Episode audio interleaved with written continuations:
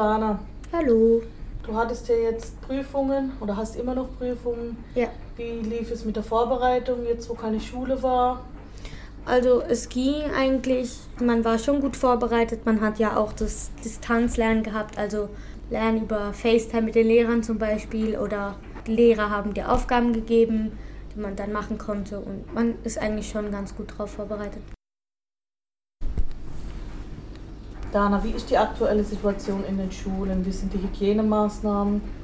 Ähm, habt ihr alle gemeinsam Unterricht, die ganze Schule auf einmal oder, oder wie wurde das geregelt? Also es wurde so geregelt, dass nur die Abschlussklassen, also die 9. und 10. Klassenschule haben. Und bei uns wurde das so geregelt, dass wir eben ähm, 1,50 Meter Abstand nehmen müssen voneinander und ähm, unsere Hände waschen, bevor wir in den Unterricht gehen und wenn wir den Unterricht verlassen.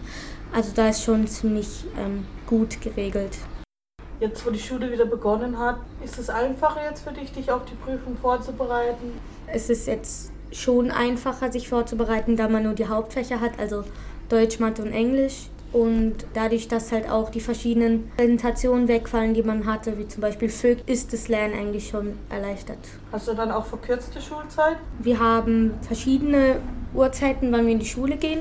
Zum Beispiel von 8 Uhr bis 11.20 Uhr, also nicht ganztags, sondern nur die Hälfte oder. Ja. Findest du, fühlst du dich benachteiligt, ähm, dass du jetzt so viele Monate keine Schule hattest? Ein bisschen, aber ich finde, es ist eigentlich ganz gut ausgeglichen worden, da wir ähm, viele Vorteile hatten, wie eben, dass diese Präsentationen rausgefallen sind und wir gut bewertet werden.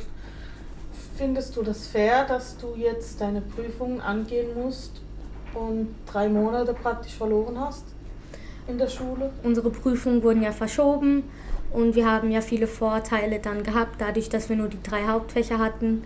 Unsere Prüfungen werden ja auch gutmütig bewertet oder wie man das nennt. Und ja, also ich finde, dass da jetzt nicht wirklich so, so ein Nachteil ist, sondern eher ein Vorteil.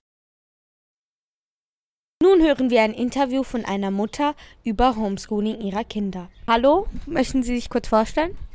Ah, hallo, ich bin äh, Consuela. Ich komme äh, ursprünglich aus äh, Venezuela. Ich äh, habe zwei Kinder, einmal den David und äh, die Maria.